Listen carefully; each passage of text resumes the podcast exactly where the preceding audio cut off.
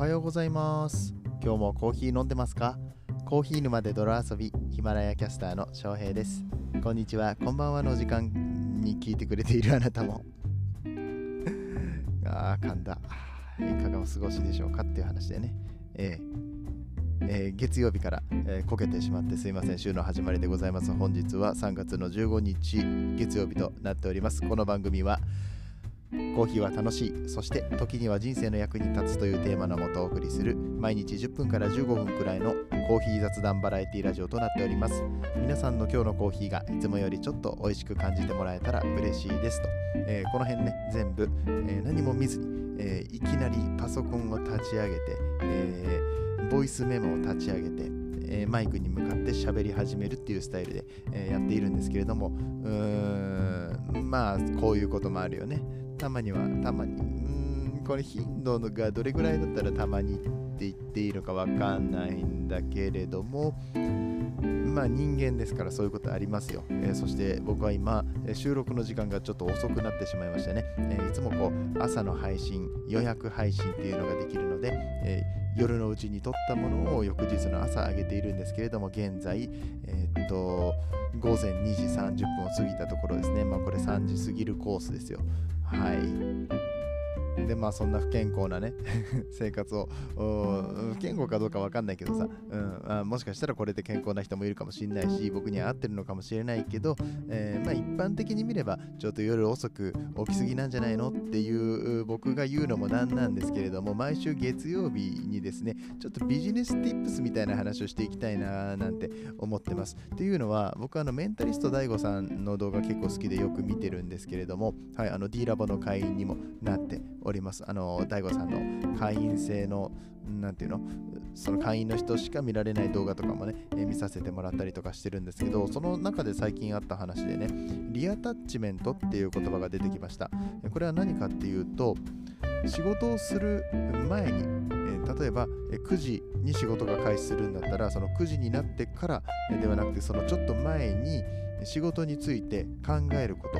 これをすると生産性が上がるそうです。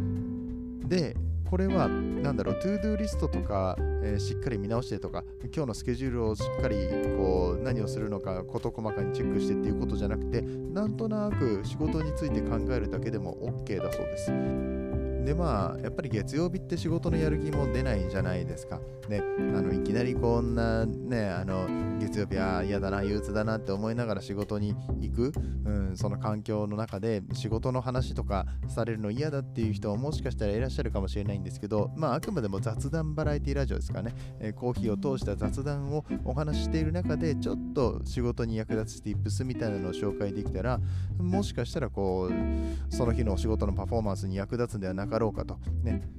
ちょっと憂鬱な月曜日からこう仕事のパフォーマンスを上げていく手助けができるような番組でありたいなと、えコーヒーを片手に聞いていただけたら嬉しく思います。で本日は仕事っていうテーマなのでうんと信頼と誠実さはすごく大事だよねっていうような話をしていきたいと思います。これコーヒーとどう関係あんのっていうところも、えーちょっと合わせてお話していきたいのでどうぞ本編聞いてみてください。この放送は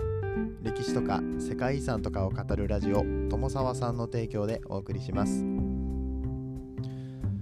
はい、えーコーヒーっていう話でねこうビジネスにつなげていくような話が、まあ、ちょくちょくできたらなっていうことなんですけれども、えー今回は粕谷哲さんというまあ、超有名なバリスタがいらっしゃいます。2016年のワールドブリュワーズカップチャンピオン、えー世界一美味しいコーヒー入れれるか選手権の2016年の世界チャンピオンの方がね最近ツイッターを始めたんですよ。最近っていうかまあ昨日ですね、えー昨日から、えーツイートをしていましてであのーまあ、ちょっとこの粕谷哲さんどういう方なのか、えー軽く紹介しておきますと現在はフィロコフィアっていうコーヒー屋さん、えー事業をやっておりまして株式会社フィロコフィアの代表取締役、えーそして株式会社コーヒーのあるところ代表取締役ともなっております、えーコーヒーのあるところ平和と繁栄ありという、えーこうスローガンですね。スローガンを掲げて、えー、このコーヒーと真摯に向き合っていろんなお仕事をされているっていうそんな方で、えー、最近ですとファミリーマートさんの、コーヒー、えー、新しくなったんですけれどもそのコーヒーのブレンドだったりとかあとはそのファミリーマートさんはね、100円のコーヒーと120円のコーヒーありますね。120円のスペシャルティーコーヒーって言われる、えー、このエチオピア産の、えー、豆を使って、えー、非常にすっきりとした苦味のないコーヒー、えみたいなのも提案してくださっていたりとか、あとは、ネスカフェの香味焙煎ですかね。インスタントコーヒーの方にも着手されていたりとかして幅広くもうめっちゃプロであのものすごく美味しいコーヒーを入れるしあのものすごくクオリティの高いコーヒーを販売している方なんですけれどそういうあの庶民の手が届く範囲にもそのプロのバリスタの味っていうものを提供するべくいろんな活動をされているそんな方でございます。えー、とちょっと前に1ヶ月ぐらい前かな僕が紹介した物語コーヒーさんコーヒーを味で評価するのではなく小説を読みながらそのイメージに合ったコーヒーブレンドを飲むことによってその世界観を味わうみたいなねそういうサービスがあったりするんですけどこちらのコーヒーに関しても哲さんが監修してくださってるっていうことですね、えー、本当に幅広く、えー、ただただこう美味しいコーヒーを追求するだけではなくてコーヒーの可能性っていうところを常に探っていってくださっているっていう、えー、そんな、えー、素敵なお方なんですけれども Twitter を始めましたということで、えー、っと、ちょっと僕がね、リツイートをさせてもらいました。世界で一番上手にコーヒーを入れる人が Twitter を始めた模様ですよっていう感じで、えツイートをしたんですけれども、えー、そしたらね、それにかぶせるような形でリツイートをくださって、厳密にはあの日世界一美味しいコーヒーを入れた人ですね過去形で、まあ、訂正するような形で言われてね。でしかもさらに厳密に言えば世界で2番目に美味しいコーヒーを入れた人になります実は。これ僕全然知らなかったんですけどそうらしいんですよ。で別に隠してない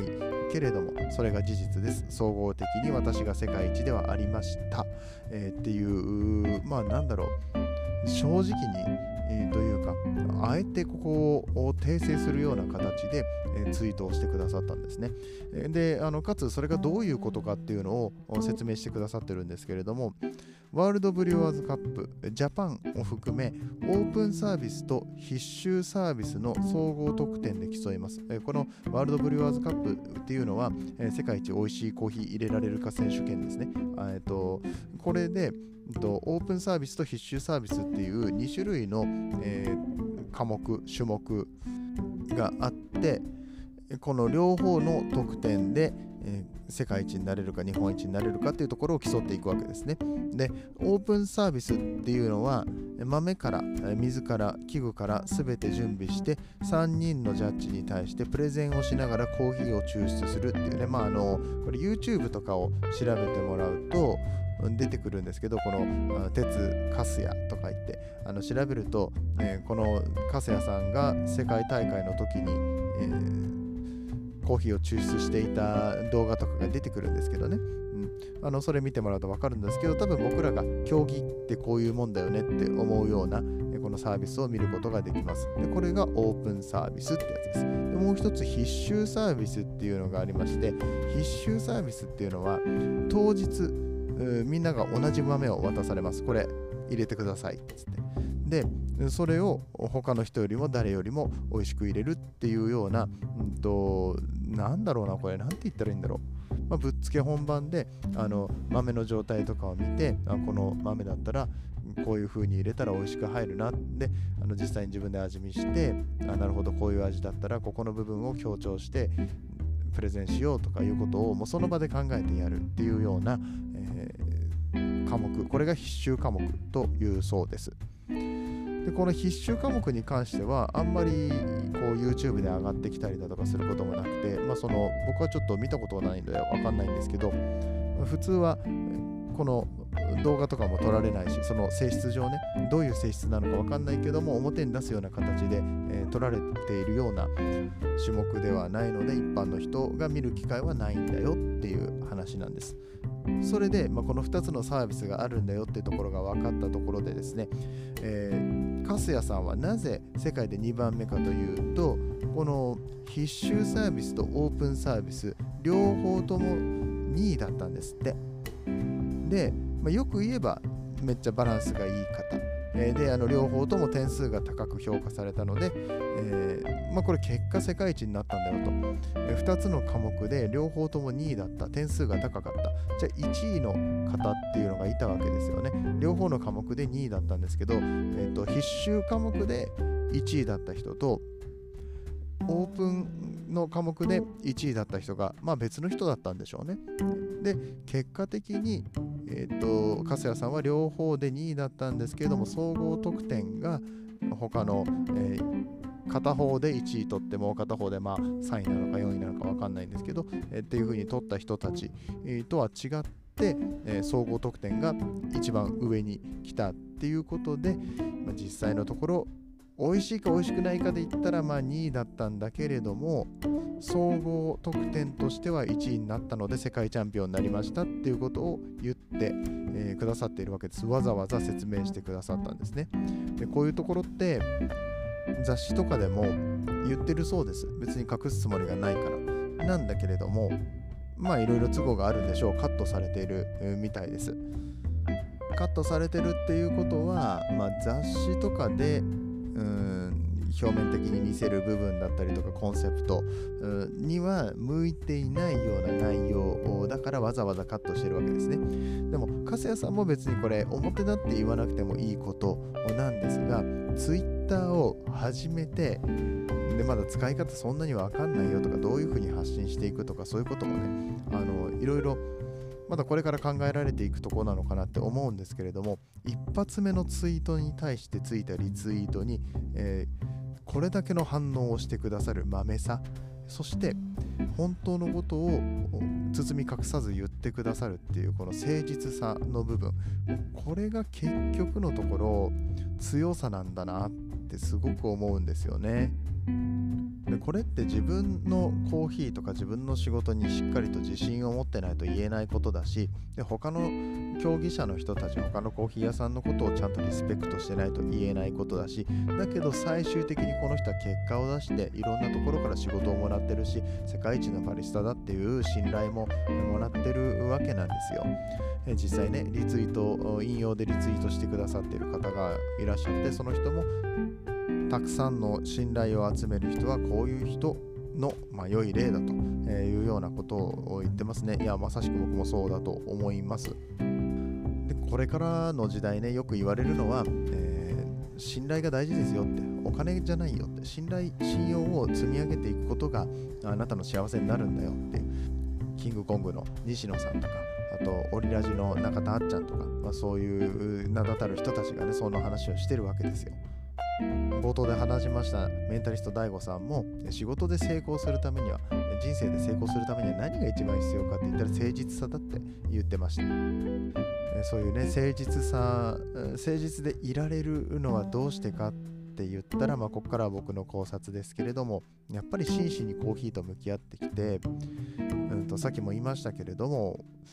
他の競技者の人他のコーヒー屋さんのことを、うん、すごくリスペクトしてますよね、え、そしてコーヒーというこの世界に対してもリスペクトがある、えー、敬意がある方だなと感じます。だからこそこれだけ謙遜できるし、え謙遜するっていうのは自分をこう下げすむとかね自分が下になってへりくだってっていうのって、うんと、結構なんか日本人的な意味だと私はもう何もできない人なのでみたいな感じに言うのがあの謙遜だって思われがちですけどいやそうじゃなくて自分にはこれだけのことができますだけど他の人のこともちゃんと、うん、尊敬していますっていう世界ですよね。客観的に自分のことを捉えることができて、えー、そして自分のこともちゃんと評価してあげることができる。これが自尊心のある人、まあ、いい意味でのプライドがある人だと思います。だからやっぱり自分の芯をしっかり持ってそれでもあの他の人周りの人たちにも柔軟に合わせていきながら、えー、常に、前を向いて進んでいく。まあこれね、強い人だよねっていうふうにも思っちゃうけどね、じゃあ弱い人はどうしたらいいのみたいな話はまた別の機会にしましょうか 今日はそんな話。まあちょっと自己啓発っぽい感じになってしまいましたけれども、とそういうね、コーヒーの業界の人たちの仕事の仕方とかからも励みを得ることができるんだってことがこれで分かっていただけたかなと思いますので、はいえー、今日はそんな感じでビジネスで役立つコーヒーのお話とさせていただきます。はい、ということで本日のお話が面白かったよと思われた方、ぜひいいねボタンや SNS でのシェアよろしくお願いいたします。初めて聞かれた方、もしね、今後も聞いていただけるということであれば、えー、フォローボタンを押していただけると、えー、大変嬉しく思います、えー、そしてコメントですね、いただけると嬉しいです、え今日なんか特に初めてのお話をしましたので、初めてのお話っていうか、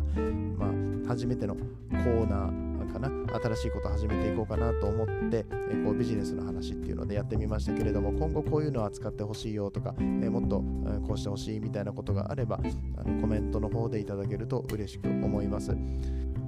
コーヒー沼で泥遊びではいただいたコメントに声でお返事をしております。ぜひラジオのお便りのような感覚で質問、クレーム口、感想なんでも結構でございます。コメントを残していただけると嬉しいです。えー、Spotify とかね、Apple Podcast、Google Podcast、Anchor などなど、あと、ラジオクラウドでも最近配信を開始しましたけれども、コメントがね、えー、できるプラットフォームとそうじゃないところがあったりします。で基本的には今、ヒマラヤをメインでやってますので、ヒマラヤにいただいたコメントには声でお返事をしておりますが、えー、それ以外がですね、えできていないような状況です。えよかったら、このヒマラヤのアプリをスマートフォンにダウンロードしていただいて、こちらからコメントをいただけると大変嬉しく思います。ということで、え昨日いただいたコメントにお返事をしていきたいと思います。昨日は日曜日ということで毎週日曜日雑談会させてもらってますコーヒーのこと関係あったりなかったりみたいな感じでねいろいろつらつらと喋らせてもらったわけですけれどもこちらにいただいたコメント読んでいきたいと思いますリオカさんですコーヒー沼埼玉支部家出中家出中？えっと、りょうかさんは家出中なんでしょうか？あの、ざわざわするからやめてよ、こういうの。あの、僕、あの、何の話かね、知ってるんだけど、僕はあの、他のところでつながってるからね、りょうかちゃんはね。あの、家出中って。ねちょっとあのざわつかせてきましたね。はいえーと何かをしている時のデータリセットほど辛いものはないですね。本当にお疲れ様でした。これね本当にそう昨日さそうなんですよ。あの昨日聞いてくださった方は知ってると思うんですけれども収録の途中でデータが消えてしまいまして2回目撮り直しましたっていう感じでちょっとテンション下がっちゃったんだけど 一応今日は今のところ大丈夫です。え、これ収録している間に消えたらどうしようという恐怖と戦いながら、ね、それでもね、新しいパソコンをポチりましたので、え、まあ、もうちょっとしたらこの恐怖からも解放されるんではなかろうかと思っております。はいえ、毎日ラジオを聴いていて、翔平さんの眠い率を数えてみたくなりました。かなりの高頻度です。あ、本当にね、これも申し訳ない。ただね、今日は3時に、もう今3時になったんだけど、夜中の、あのそんなに眠くないですよ。大丈夫ですよ。あもうね、これ数えられたらもう、どうなっちゃうんでしょうね。朝の爽やかなコーヒーの話をしているにもかかわらずですよ。ね、あの夜中に実は撮ってます。本当、普段は家と仕事の往復でそんな生活をしているだけだと、関わることのない方々とお話しする機会があるというのはとても素敵な機会だなと思います。これはクラブハウスのことですね。いや、本当にそう。あの、りょうかさんもクラブハウスで、知り合ってこうしてヒマラヤでもラジオを聴いてくださるようになったということでね本当にあのいつもありがとうございますってあの感謝しております。あの声でつながるとですねすごく仲良くなれるんですよ。なんかすごい親近感が湧くというか。なんであのとても親身に感じているがゆえに家出中はざわっとするんで 大丈夫かってなるから。ちょっとねあのいや、いいんだよ。別にあのこれネタとして僕がいじってるだけだから、あの、あじゃあもうちょっと家出て書くのやめますとか言ってなっちゃうタイプなのも知ってるんだけど、りおかちゃんが厳しいだから、あなたは。うん。あの、そうそうそう。そういう感じでね、仲良くなれるのはとっても嬉しいと思ってますよっていうようなお話でございます。ちょっとね、えー、コメント返し長くなっちゃいました。りおかちゃんありがとうございます。えー、続き、K さんです。ありがとうございます。お疲れ様でした。この話を2回目、本当にね、2回やったのは大変でしたよ。あ喉も枯れてくるしね。うん。いろいろとメディアで進んでいってますね。えー、ボイシーパーソナリティの翔平です。期待してます。いやー、マジ嬉しい。これ、まあ本当にね、あの、応援してるかくれる方がね、いらっしゃる。あの、僕がボイシーやりたい、やりたいって言ってるのは、まあさ、そんなさ、まあ、ボイシーじゃなきゃいけないわけとかさ、あの、別にいいじゃん、他のプラットフォームでもとかさ、あの、いろいろ言おうと思ったらきっと言えると思うんですけれども、まあそういう声は全然聞こえてこないし、えー、もうとにかく応援してくれる人が周りにたくさんいるってね、こんな心強いことないんですよ。でこの応援してくれる人たちに何ができるかって言ったら僕は夢を叶えることだと思うんです。まあ、夢っていうほどまあなんか大きいものなのかって言われたらあのボイシーは通過点に過ぎないとは思うんですけれども。で僕がねこのコーヒーを広めていく活動をしていく中で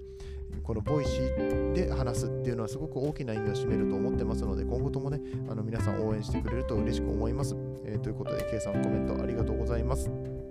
えー、最後。パピさんパピさん初めての方ですねありがとうございますやっと聞き追いつきましたコーヒー保育園の一番初めの回から 今日の放送までやっと追いつきましたありがとうございます。えっ、ー、と、第1回から聞いてくれたってことですかね。うん。コーヒー保育園だったんですよ、うちの番組ね。恥ずかしい。あの、まあ、ここら辺はちょっと掘らずにいきますけれども、えー、毎日仕事が終わってから家でコーヒーを入れてる時やドライブしている時に聞かせていただいてます。ありがとうございます。いや、本当にありがとうございます。これを記念して今までポッドキャストで聞いていたんですが、ヒマラヤをダウンロードして、えー、しました。イェイ、イェイ、ありがとうございます。さっきからありがとうございますしか言ってない。なんかこの、すごいね。だってさ、220回、30回ぐらいあるでしょ、この番組。で、最初の頃って1本10分ぐらいでやってたんですけどあの途中から結構伸びて今今だってさほらコメント返しでちょっと伸びてるっていうのもあるんだけど20分以上喋ってる回とかいっぱいあるので長いと30分40分喋ってるやつとかがあったりとかしてそれ200本分聞くってちょっと計算しようか。はい今ちょっと電卓で計算してみたところ4000分でこれ時間に直すと66分67分ぐらい、かかるみたいですね。24時間で割ると、まあ、約3日ぐらいもうずっと僕の声を聞き続けないと今聞き終えることができないっていう状況になってるんですうちの番組は。もちろんね、まるまる3日僕の声を聞き続けるなんて、うんね、あのそんなことしてたら正気の沙汰ではないんですけど あのそれを小分けにしてこう車で通勤してる時間とかにわざわざ聞いてくれてたわけでしょ？これすごいことですよ。僕は逆に言ったらあのパピさんの3日を奪ったみたいなもんですかね。奪ったっていう言い方が適切な表現かどうか分かんないんですけど僕のために消費してくださっているっていうことですからね。こういう方がいるからやっぱりちゃんとした配信しなきゃいけない。ってもうこれあの最近よく言いますけど、うん、あの僕は本当に価値を提供したいと思ってこの番組をやっていてこれ聞いてくださってる方が勝手に聞いてるからええわって僕は喋りたいから喋ってんだよっていうふうには思ってないんですね。あの別につらつら喋りたいこと喋るだけの番組っていうのが誰かに需要があるのであればマッチングするのであればそれでいいと思うんですけれども僕はやっぱり聞いてくださってる方のことは第一に考えてお話をしたい。あの楽しんでもらえるかどうかっていうところ。あのなんだろう僕がね毎日話すっていうこととコーヒーの話をしたいっていうところはもう僕のやりたいで、えー、来てるんですけれども。でもこれ自体もやっぱり価値があることでと皆さんのね人生の役に立つようなラジオになりたいと思って毎回毎回コールしてますけどねコーヒーは人生の役に立つんだよとそしてコーヒーは楽しいんだよってことを知ってもらうために、えー、この配信をしておりますが、この聞いてもらった一人一人の方が今日も聞いてよかったな、面白かったなって思っていただけるような配信になるようにっていうのは、もうなんかすごくしみるのよ、こういうコメントいただくと。なんで、めっちゃモチベーションになるです。なるですってなんだ。なるですってなんだ。もう、ここで噛む 続きます。翔平さんの落ち着いた声や、時々面白いことをぶち込んできたり、毎日楽しませてもらってます。ありがとうございます。いや毎回コメントできるか分かりませんが、これからも応援させていただきます。いつかボイシーでの翔平さんも期待していますと。あー、嬉しい。あの、うん、あの、コメントをするとか、あといいねボタンを押してくださいとか、僕ちょいちょい言いますけど、あのこれって結構面倒くさいっていうか、ながら聞きの方が多いと思いますので、あのもう本当にね、ご無理なさらずにできる時にしていただけたら僕のモチベーションになりますっていうぐらいなんで、あとは何だろう、僕のこの話を聞いている最中にね、あのこの回のここの部分がすごい金銭に触ったみたいなことがあったら、多分ね、自然とこう、スマホに手が伸びて、あのいつもだったらながら聞きなんだけれども、コメントがしたくなるっていう時があると思います。それでも、今どうしてもできないでその後忘れちゃったなんてこともあると思います。あのただコメントに関してはいただけたら僕はもういつでも嬉しいですし、と過去の回とかにコメントをいただいた場合にも、うんとお返事はしたいと思います。少しあの時間がかかるかもしれませんけれども、テキストでお返事をしていきたいと思っております。あの音声でできなかった分に関してはそのようにしてお返事しますので、いつでも、えー、気にすることなく、えお時間があるときにコメントいただけたら嬉しく思います。ということで、パピさん、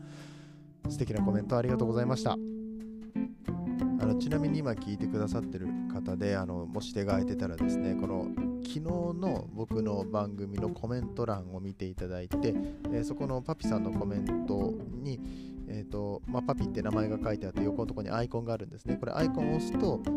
とパピさんのアカウントに飛ぶんですよ。でアイコンをさらに押すと拡大ができるんですね。めっちゃ可愛いです。パピさんめっちゃ可愛いですって言うと今の言い方だとごめん違うわ。